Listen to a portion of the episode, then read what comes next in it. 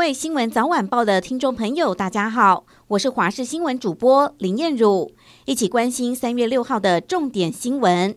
今天东北风持续增强，白天迎风面的北部东半部地区有局部短暂雨，中南部地区还是以多云到晴为主的好天气，只有中部山区有零星雨。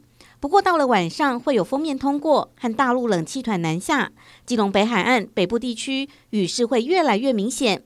而且有局部较大雨势发生的几率，还有中部宜花地区有短暂雨，南台湾也会有局部短暂雨，到时候会是又湿又冷的天气，尤其是中部以北和东北部地区，越晚会越冷。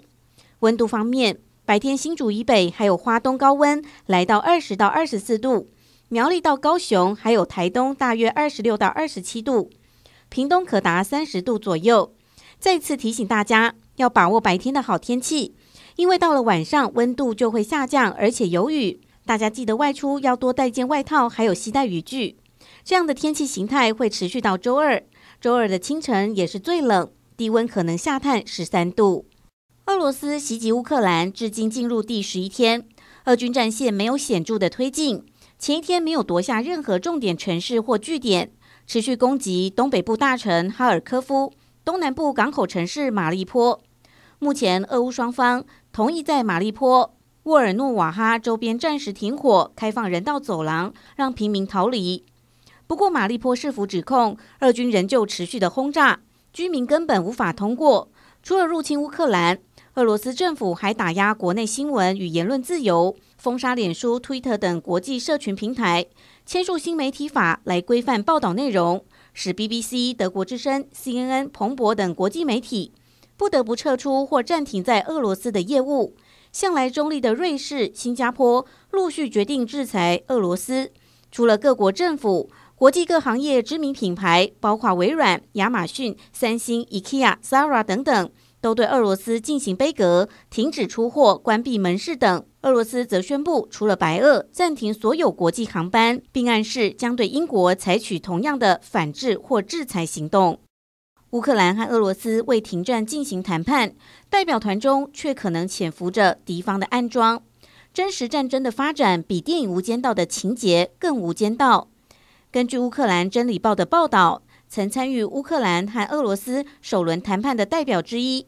切里耶夫已经被乌克兰国家安全局以叛国的罪名在逮捕行动中就地枪决，而未经证实的切里耶夫身亡的照片在乌克兰社群网络疯传。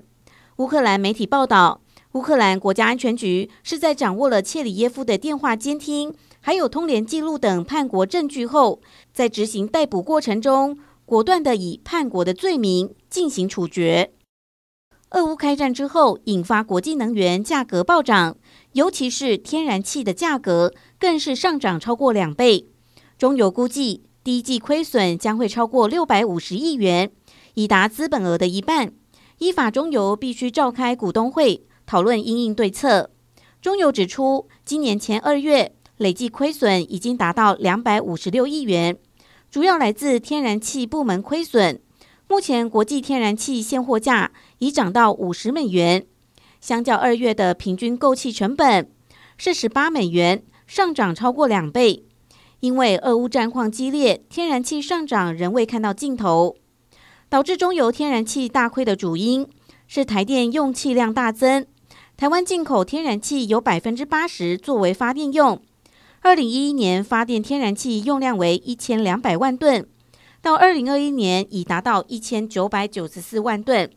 为平稳物价，经济部限制中油不得调涨天然气价格，只有发电用气价可微幅调整。以上就是